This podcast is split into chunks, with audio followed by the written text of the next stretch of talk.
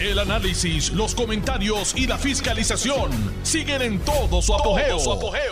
Le estás dando play al podcast de Noti1630, Sin Ataduras, con la licenciada Zulma Rosario. Miércoles 9 de marzo del año 2022.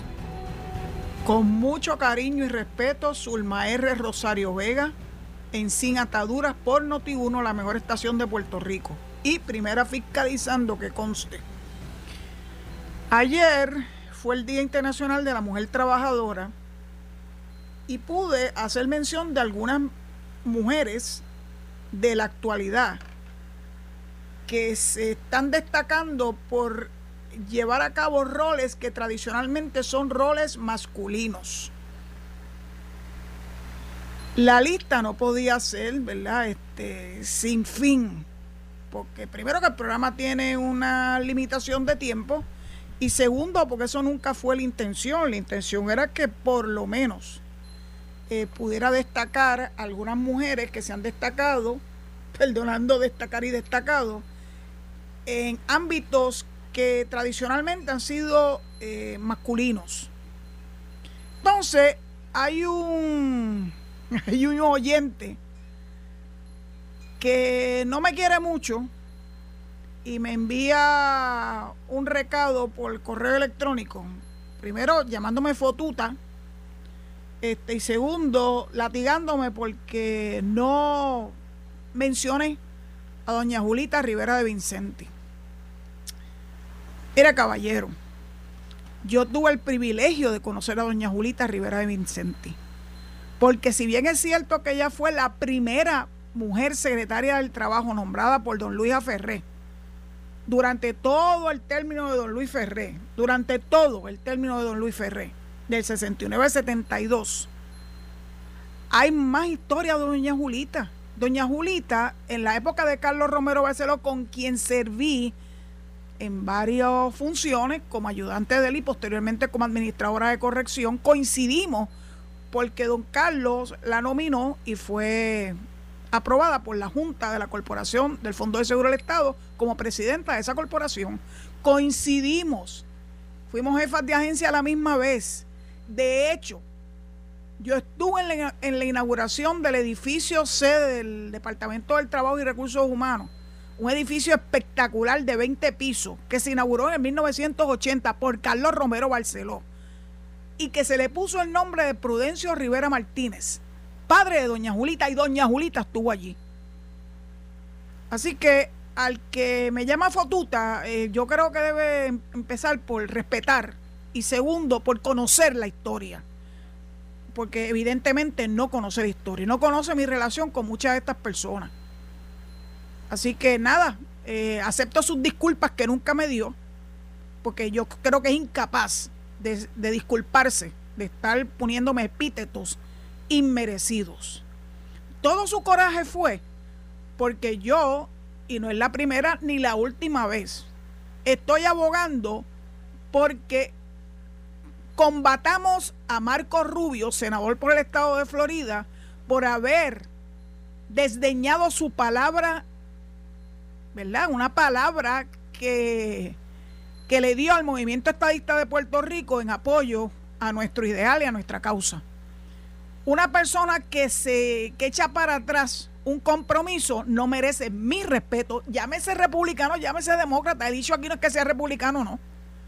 He dicho aquí es que es una persona de poca palabra, de ninguna palabra y que merece que haya una primaria o que haya o en la elección un candidato suficientemente fuerte para destronarlo. Y sabe una cosa, me sostengo, así como me he sostenido de que hay que derrotar a Nidia Velázquez, que es demócrata, by the way.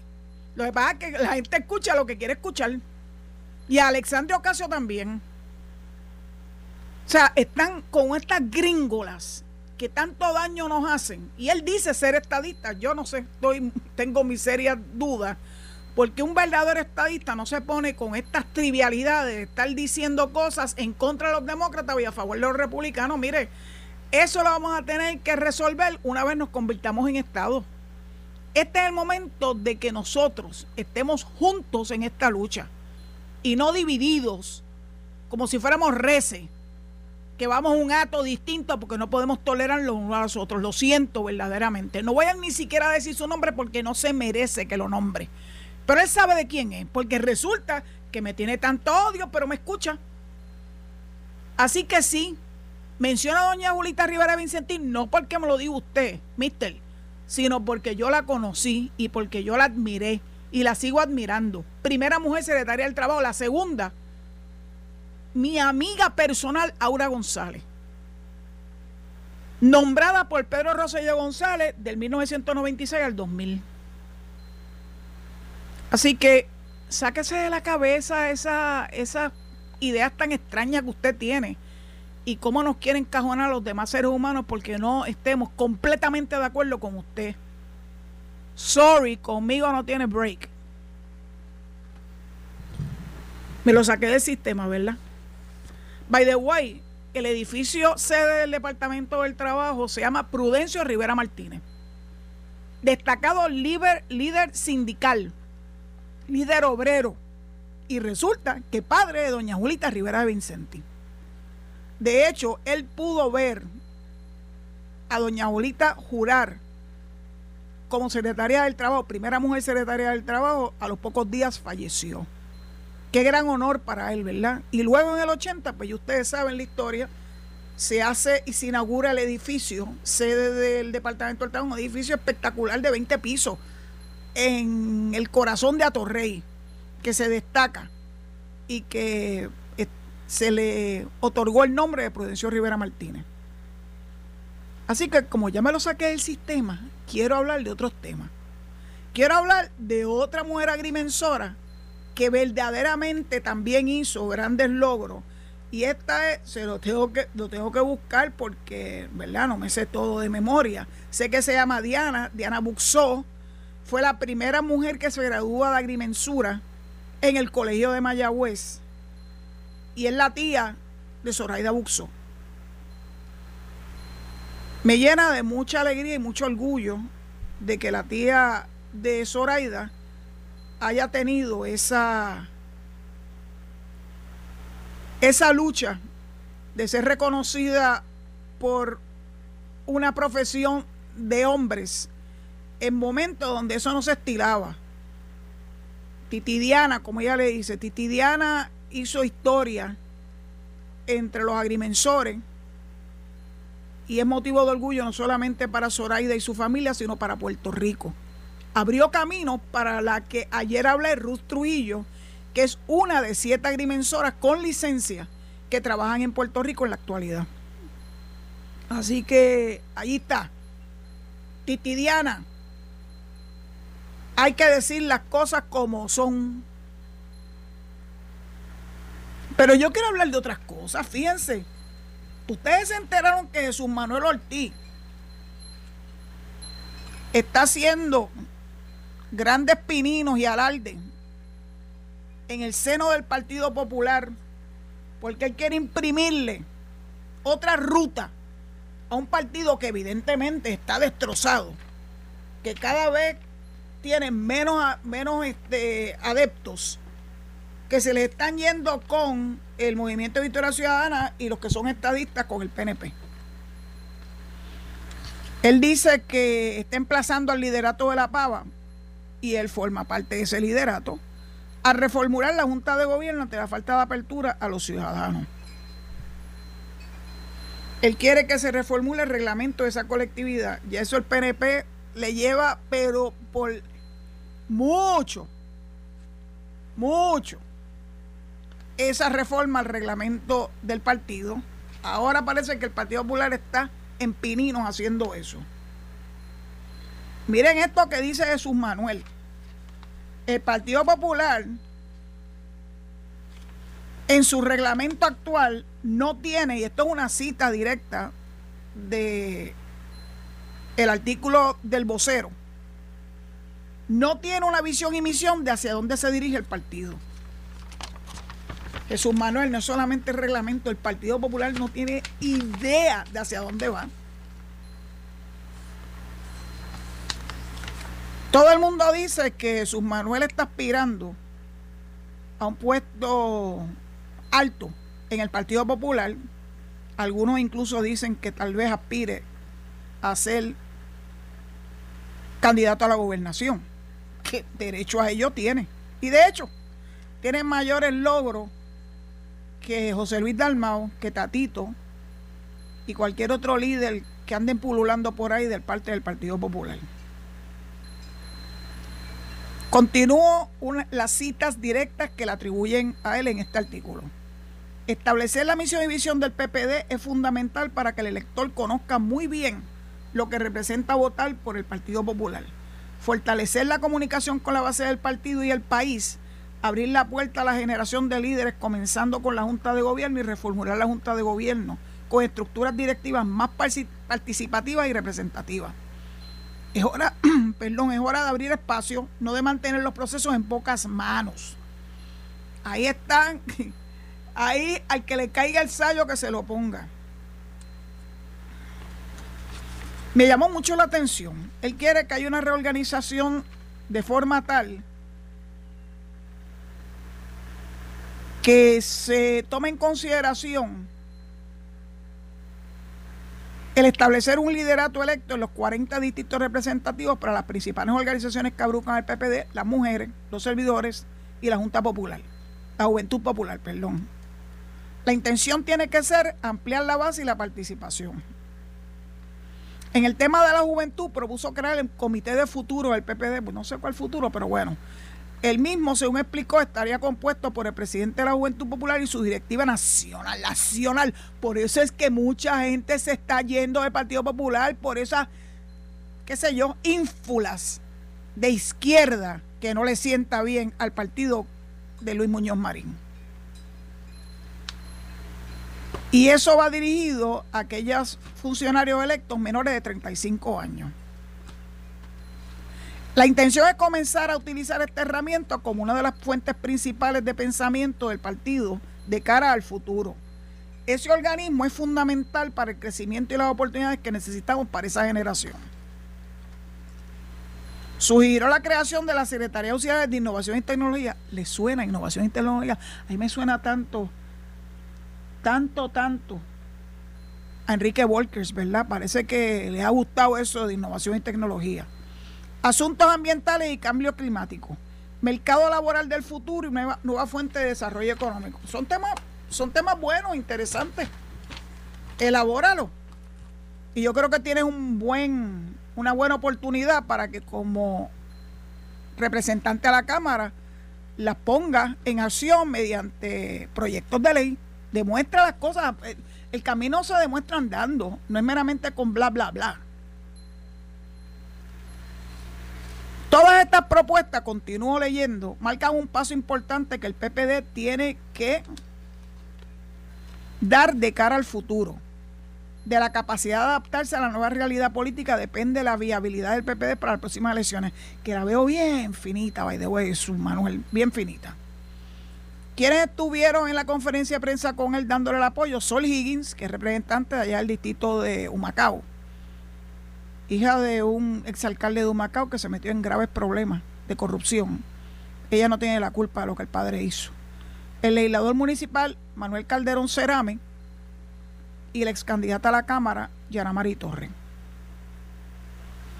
Él dice que estas propuestas fueron comunicadas a la vicepresidenta del Senado, que es parte del comité de reglamento, y que una vez termine la conferencia le vamos a enviar una carta a todos los miembros del comité, o sea que no lo había hecho. Se enteraron por esa conferencia de prensa.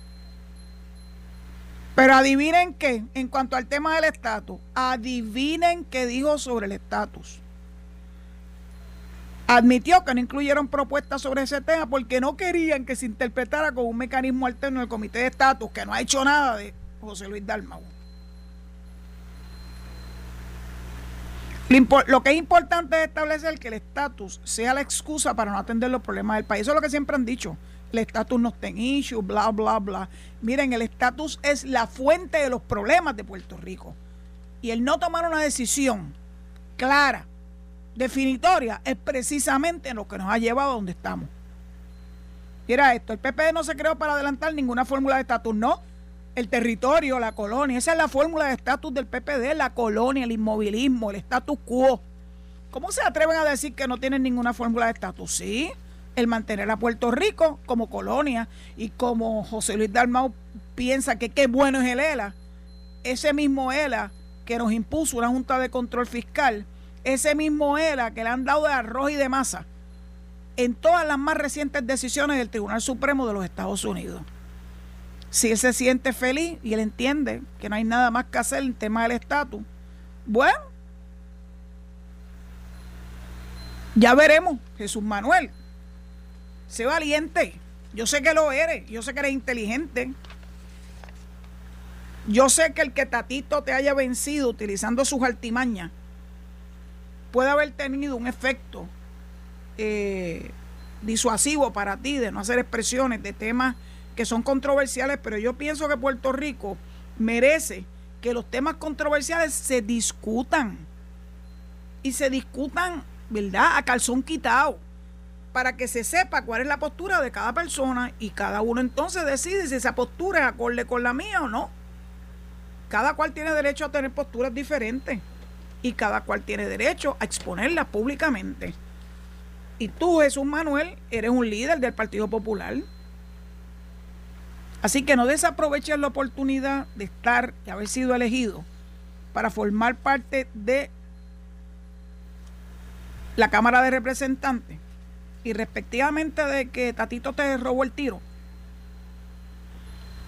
Y, y, aprende a utilizar tu posición de representante a la Cámara, ejerciendo tu liderato y siendo autor de proyectos importantes que vayan dirigidos a esto mismo que tú le estás diciendo al Partido Popular que tiene que abordar. El momento es ahora, no tienes por qué esperar. Do it now. Bueno, quiero hablar de tantos temas hoy. Saben que Eddie Miró cumplió 87 años. Sí, Eddie Miró. Eddie Miró es un ícono. Yo creo que todos en Puerto Rico que estamos vivos, crecimos con los programas de Eddie Miró. El show del mediodía, Noche de Gala. Un ícono. Después entonces se movió al, al WIPR y ahí continuó con programas serios, aunque él es cómico, ¿verdad? Él es un comediante. Pero aparte de celebrar los 87 años de Eddie, se le está reconociendo, fue el show de las 12, no el del mediodía, el del mediodía era de la, del otro canal, que recibe el Gold Circle de los premios Emmy. Pocas personas logran ese galardón. Y es por razón de sus 50 años frente a las cámaras de televisión, activo en los medios de comunicación. Y qué bueno que se está hablando de hacer o una película o un libro o ambas cosas sobre su trayectoria de vida bien merecido Eddie Miró y qué bueno que lo estás recibiendo en vida, pues lamentablemente tenemos la tendencia a esperar a que la gente esté allá a la diestra del Señor para entonces rendirle homenaje. Hay algo que me destrozó el corazón y que salió hoy en primera plana de la prensa, que es lo que ocurrió con los haitianos que abordaron una yola con niños recién nacidos prácticamente, huyendo de lo que se ha convertido en un país verdaderamente ingobernable, Haití. La primera república en esta área del mundo, del nuevo mundo.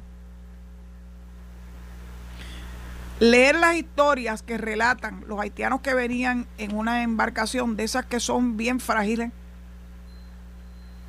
de describir cómo los bebés no pudieron aguantar la falta de agua y de comida y la deshidratación Y la alegación del que el capitán del barco, capitán entre comillas, esa es una persona que vive de la desgracia humana. Pues yo estoy segura que le debe haber costado mucho dinero a estos haitianos para poderse montar en ese barco frágil y poner su vida en peligro. Pues ese capitán les exigió, según el relato que hacen, que tiraran al mar los cadáveres de los niñitos, los bebecitos que habían muerto en esa, en esa travesía. Que una madre tenga que ver cómo los tiburones hacen lo que la naturaleza le enseñó, ¿verdad? Debe haber sido desgarrador. Qué bueno que en Puerto Rico hay un yo creo que es un casicuro, por lo menos alguien muy cercano, allá en la iglesia de San Mateo, que se llama Leonard Propil, que le está dando la mano, está sirviendo de intérprete y le está procurando ayuda a estos haitianos para que puedan recuperarse de las condiciones de salud a las que se sometieron por esa travesía de una semana, por el canal de la Mona, que es uno de los parajes más difíciles en el mundo. La desesperación tiene que ser de tal naturaleza que un ser humano está dispuesto a someterse a ello con tal de llegar a tierra bajo la bandera de los Estados Unidos de América. Fíjense que esas yolas no sean para Cuba, ni sean para Venezuela. Vienen para tierra de los Estados Unidos de América porque confían que bueno que malo, que tienen posibilidades de una mejor calidad de vida que la que tenían en sus países de origen. Lo mismo ocurre con muchos dominicanos. En esos viajes, dice eh, la Guardia Costanera y el CBP, que es Border Patrol, que los viajes han incrementado sustancialmente desde septiembre para acá. y que ahora, en este tiempo, han recibido 902 refugiados, entre ellos 562 haitianos, 241 dominicanos, 65 venezolanos, venezolanos, perdón, y 19 cubanos. También han recibido brasileños, uzbekistanos, rumanos, holandeses y guatemaltecos. Escogen venir a Puerto Rico, escogen poner en riesgo su vida y la de sus hijos, buscando libertad, buscando futuro, que evidentemente no tienen en sus países de origen. Triste, pero hay que decirlo muy triste. Tan triste como lo que está pasando en Ucrania. Los que me siguen en, Twitter saben que hice alusión a que ha salido de España una caravana de 20 taxis van de camino a Polonia a llevarle ayuda y a utilizar el medio de transporte para traer de vuelta desde Polonia hacia España a ucranianos que requieren de que se les procese como refugiados. Esto le rompe el corazón a cualquiera. Y saber que le han tirado misiles a un hospital de maternidad en Ucrania, o sea, lo más cruel, todavía no se ha visto lo más cruel de lo que son capaces estos rusos con este ínfula de grandeza y de perpotencia y de imperialismo. Eso es imperialismo. Eso es imperialismo. Bueno, pues ya tengo que soltar el micrófono, darle espacio a mis compañeros de Noti1 para la pausa y nos escuchamos en breve. Muchas gracias por su sintonía. Estás escuchando el podcast de Sin Atadura. Sin Atadura. Con la licenciada Zulma Rosario. Por Noti1630. Aquí estamos en la segunda parte de Sin Ataduras. Agradecida por su sintonía. Y todavía tengo muchas cosas que compartir con ustedes. Sabe que esto es programa eh, muchas veces ecléctico, hay de todo un poco. Eh, me gusta compartir con ustedes las cosas que leo o que estudio eh, para de alguna forma eh, ampliar los horizontes que todos debemos tener, ¿verdad? De las cosas que ocurren a nuestro alrededor y no limitada a Puerto Rico, naturalmente, porque ocurren cosas que directo o indirectamente nos impactan. Pero aquí tengo una noticia bien bonita y bien positiva. Una joven que se llama Fabiola Wa Figueroa tengo la impresión de que debe tener, su papá debe ser asiático. Se ha llevado un máximo galardón, puntuación perfecta en dos partes del College Board. Estudia en el CROEM de Mayagüez. CROEM es una escuela pública residencial que da clases a otro nivel. El sistema de educación pública de Puerto Rico tiene escuelas especializadas, escuelas modelos, como se le llamaban antes, entre ellas está la Julio Sellé Solá, la Escuela Superior de University Gardens, los CROEN, porque hay más de uno.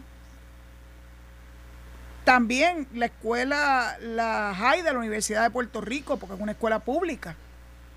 Se destacan eh, por llevar la educación a otro nivel de excelencia. Las escuelas Montessori, que es, yo creo que le debemos un gran,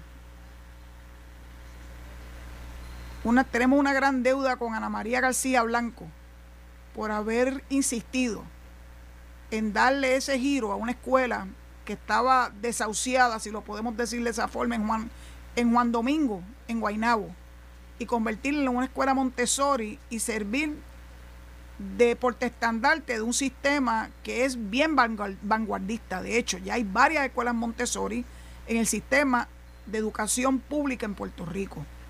Así que Fabiola, que es una cheche, que saca puntuaciones perfectas en los College Board, es una estudiante del CROEM de Mayagüez aspira a estudiar en el recinto de ciencias médicas de la Universidad de Puerto Rico porque quiere ser doctora. Pero también está considerando otras universidades como son Yale y la Universidad de Massachusetts.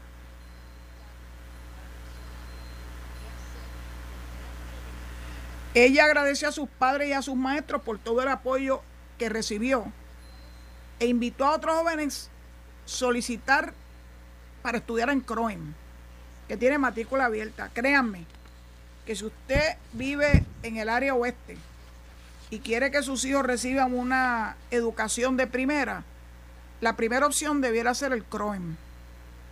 No lo no dilaten esa decisión porque estarán dotando a sus hijos de una educación de primera. Y ahora hablando de otros temas, pues el gobernador muy brillantemente retuvo a Enrique Volkers y crea una secretaría adjunta allá en Fortaleza que no requiere de, que los senadores se metan la cuchara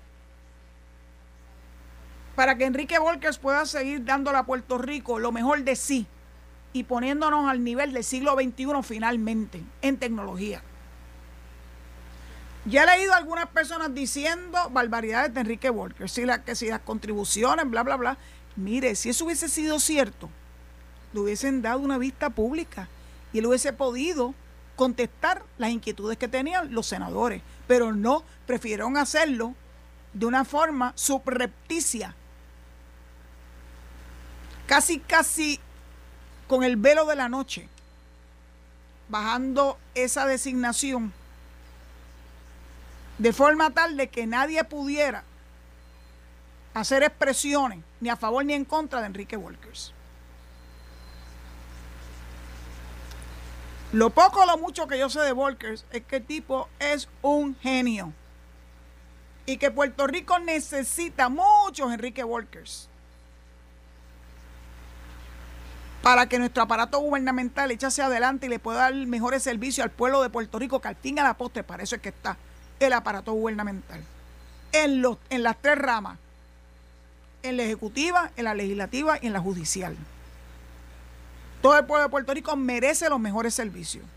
De hecho, en el día de hoy también leí un artículo de la exdirectora de la Administración de los Tribunales, Sonia Vélez, muy bueno, un artículo muy bueno donde expresa su preocupación de que un número sustancial de jueces se están jubilando antes del tiempo límite para que no se siga diezmando su retiro. Y la preocupación de ella naturalmente, es que es la mía también, es que se están retirando jueces que han logrado una gran experiencia en los tribunales y que permiten, de hecho se convierten en los maestros de los jueces de nuevo cuño. Es preocupante. Pero si se dan cuenta, le tenemos que dar gracias a todo esto a la Junta de Control Fiscal que ha sido una lucha constante con esa junta para que le dé prioridad a lo que verdaderamente es prioritario. Los empleados que le sirven al pueblo de Puerto Rico. A pesar de que se ha habido muchísimas reuniones y que se ha intentado convencerlos a ellos de la importancia no solamente de un salario decente, sino también de que tenga un retiro acorde con la realidad económica de Puerto Rico y con todos los años de servicios que ellos le han brindado a nuestra patria en diferentes renglones educados.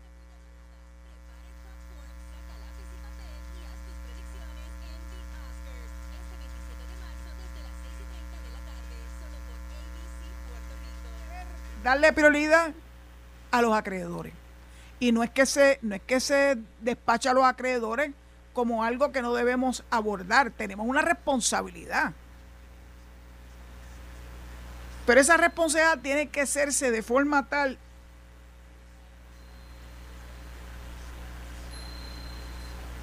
que no sufran en demasía los que le dan y le rinden servicio al pueblo de Puerto Rico.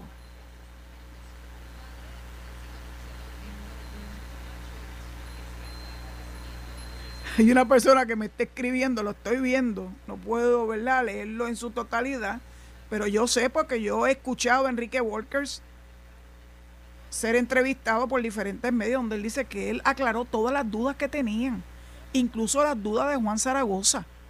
Y aún así Juan Zaragoza fue tan, bueno, déjame no decir la palabra que yo pienso. Porque yo no voy a coger a caer en lo mismo que le acabo de reclamar al que me llamó Fotuta. Juan Zaragoza sabe que las cosas se aclararon por parte de Volkers. Tampoco es algo tan difícil. Pero ellos han querido hacer un show de esto y por eso fue que no le dieron vista pública para que él no tuviera la oportunidad de defenderse públicamente y que el pueblo de Puerto Rico se enterara de lo que se le imputaba y cuáles eran las contestaciones a esas imputaciones. Así es como trabaja esta gente. No dejan oportunidades a nadie. Por eso no quisieron que el juez Rodríguez Casilla se sentara en una vista pública a aclarar cualquier duda, que dudo de que tengan dudas con el juez Rodríguez Casilla porque con una trayectoria de casi 25 años de la judicatura, nombrado por gobiernos del PNP y del Partido Popular y con una hoja de servicio extraordinariamente perfecta, ellos no querían que el juez Rodríguez Casilla se sentara, porque sabían que los iba a deslumbrar, porque sabía que le iba a matar el pollo en la mano, como decía mi profesor querido don Miguel, don Miguel Rivera de la Universidad de Puerto Rico. Mátenle el pollo en la mano a la gente. cuando hay algún argumento, usted tiene que ripostar argumentos naturalmente, naturalmente, perdón. Con buenas y profundas alegaciones. Pero no, ellos prefieren resolver esto de una forma distinta. No le voy a dar vista pública, no le voy a dar esa oportunidad para que se expresen, no le voy a dar esa oportunidad para que Puerto Rico los conozca, para que Puerto Rico se enamore de ellos, no importa de qué partido sean. Así que esa es la forma en que el Partido Popular en el Senado maneja los nombramientos que no les convienen. Estamos esperando ver la vista pública que le van a dar a la candidata jueza, compañera de ese dechado de virtudes que se llama Javiera Ponte Dalmau. Escuché al fiscal decir que iba en alzada. Siempre me preocupa que en regla 6 los fiscales pretendan, y eso es pasé, que un juez, porque es una cintila de evidencia, porque es algo bien limitadito, no presenten más pruebas que meramente declaraciones juradas. Sigan cometiendo los mismos errores. Y entonces dilatan las determinaciones finales porque entonces hay que ir en alzada. Pero mientras tanto, el Senado está comodito, José Luis Dalmau, porque no tuvo que activar, no quiso activar la Comisión de Ética del Senado para que se evaluaran las alegaciones del ex empleado del senador y que tiene un alto puesto, ¿verdad?, de liderazgo en ese Senado de José Luis Dalmau. No le da su día en corte a la gente se lo hizo también a los empleados del rey, Albert Torres.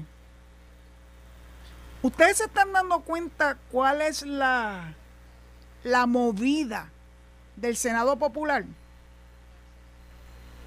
Cuando hay señalamientos serios en contra de uno de sus integrantes, no quiere entonces reconocer la jurisdicción de la Comisión de Ética del Senado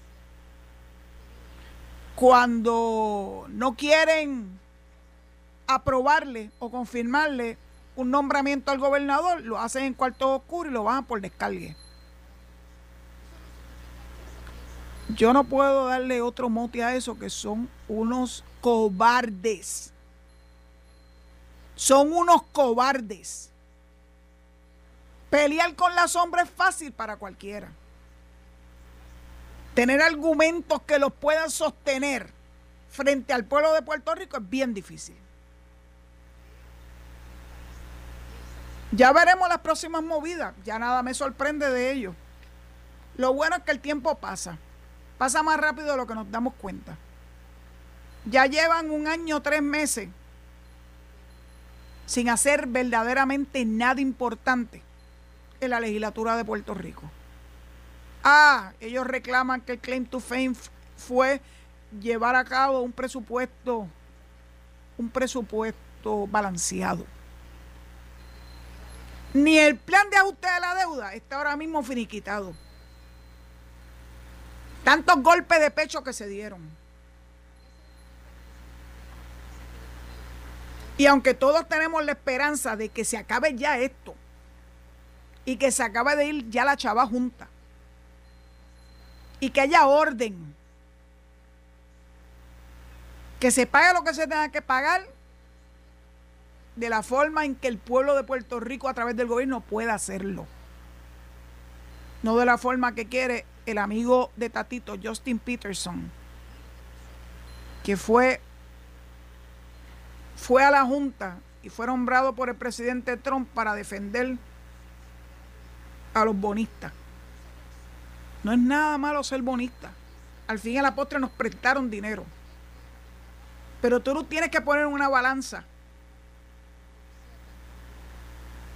Si tú puedes hacer ambas cosas, irle pagando poco a poco a los que nos prestaron, sin poner en una posición de, bueno, prácticamente de indigencia a los servidores públicos, especialmente a los maestros, a los policías, y a otros empleados importantes. Se puede hacer, pero no. Al fin y a la postre, lo que quieren es Cobrar y que el, venga, que venga atrás que arree.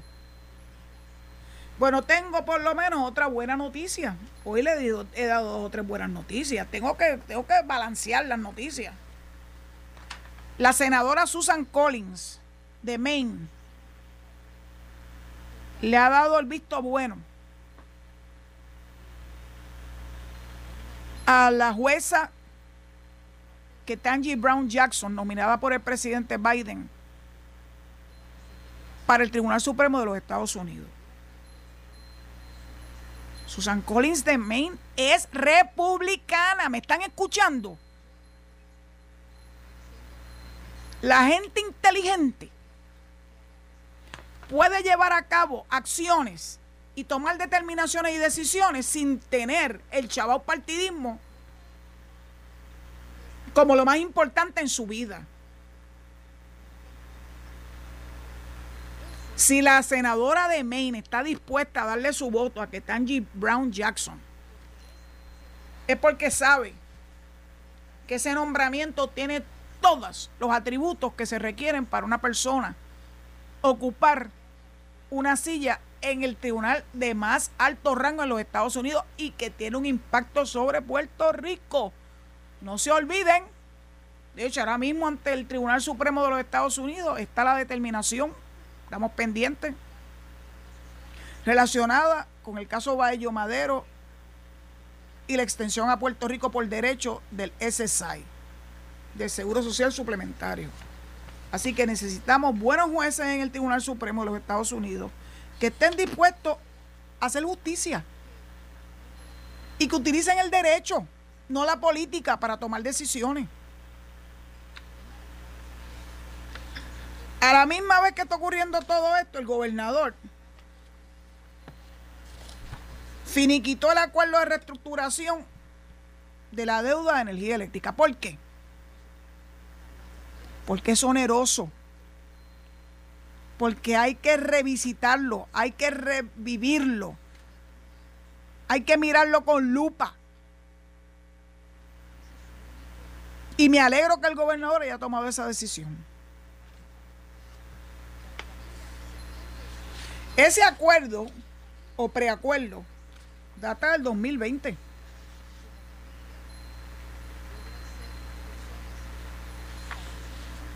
Y hay que revisarlo. Las condiciones cuando inicialmente se, pensó en el mismo son muy distintas a las condiciones de ahora.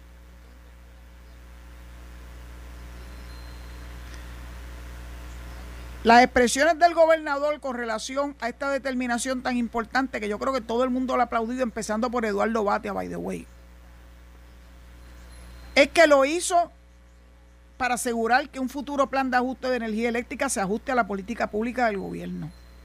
En las negociaciones, en las negociaciones de reestructuración nos, nos enfocaremos en los siguientes objetivos. Número uno, que la autoridad salga de la quiebra bajo el título 3 lo antes posible. Número dos, promover la conversión a fuentes de energía renovable y a corto plazo. El mayor uso del gas natural, que es más limpio y menos costoso que los demás combustibles que se está utilizando en energía eléctrica. Que se respete el rol del negociado de energía de Puerto Rico, de establecer las tarifas de electricidad y velar por el cumplimiento con el plan integrado de recursos. Número cuatro, proteger a los pensionados. ¿Me escucharon? Proteger a los pensionados de energía eléctrica.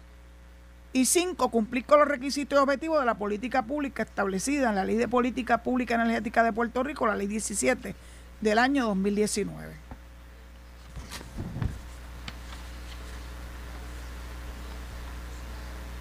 El gobernador está convencido en que va a poder trabajar en consenso con las partes que se oponen unas a las otras, pero mire, se puede llegar a un consenso después que haya buena voluntad, se puede llegar a un consenso. ¿En qué consistía ese plan? Reestructurar los bonos para salir de la quiebra bajo el título 3 de promesa. Pero no contemplaba los otros reclamos y deudas de la corporación pública.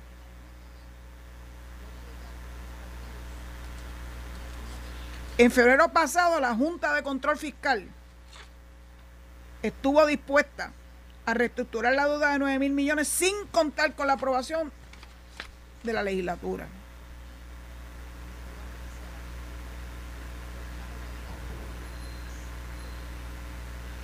Pero mire lo que dice uno de los miembros de la Junta. Es posible reestructurar la deuda sin que la legislatura esté envuelta.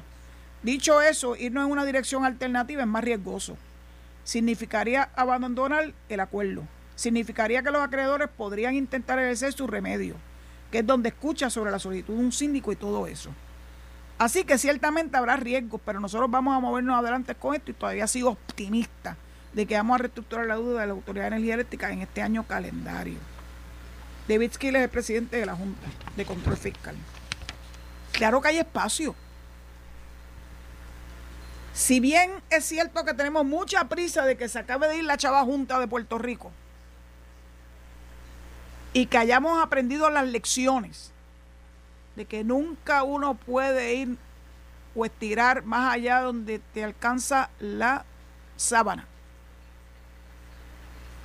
que fue lo que trajo a Puerto Rico aquí, se daba más de lo que ingresaba. Eso no puede volver a ocurrir jamás. Así que tenemos toda la obligación de estar pendientes de que no se nos vaya la mano. Pero miren, miren lo que están haciendo en la legislatura.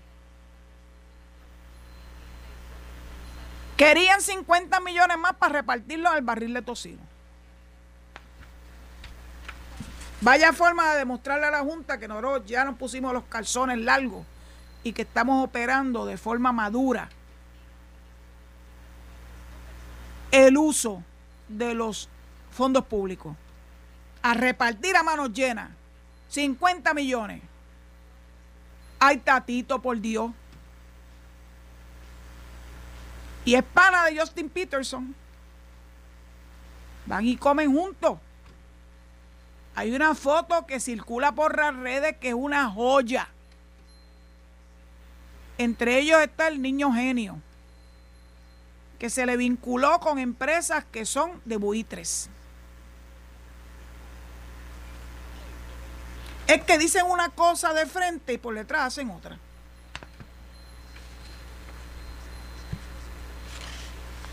¿Cómo confiar en ellos? Pues yo no sé, yo no confío en ellos. Y yo sé que la inmensa mayoría de los que me escuchan tampoco confían en ellos. Bueno, dicho eso, tengo que ya entregarle los micrófonos a mi amigo Zombie, no sin antes darle mi pésame a Jun Jun Echevarría, compañero de Noti1, por el fallecimiento de su hermano. Paz para él y para su familia ante esta nueva tan triste. Perder un hermano es terrible. Yo perdí una hermana. Muy difícil.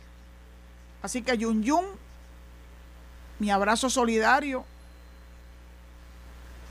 y que tu hermano haya alcanzado la vida eterna, que es a lo que todos aspiramos. Dicho eso, les recuerdo que inmediatamente viene Enrique Quique Cruz en su análisis 630 y posteriormente Luis Enrique Falú. Así que por favor quédense en sintonía con la mejor estación de Puerto Rico y primera fiscalizando Noti 1. Y les pido de favor que se cuiden.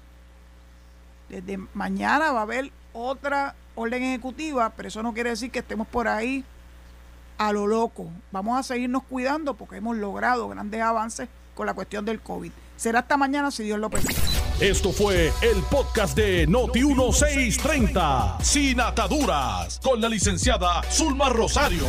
Dale play a tu podcast favorito a través de Apple Podcasts, Spotify, Google Podcasts, Stitcher y notiuno.com.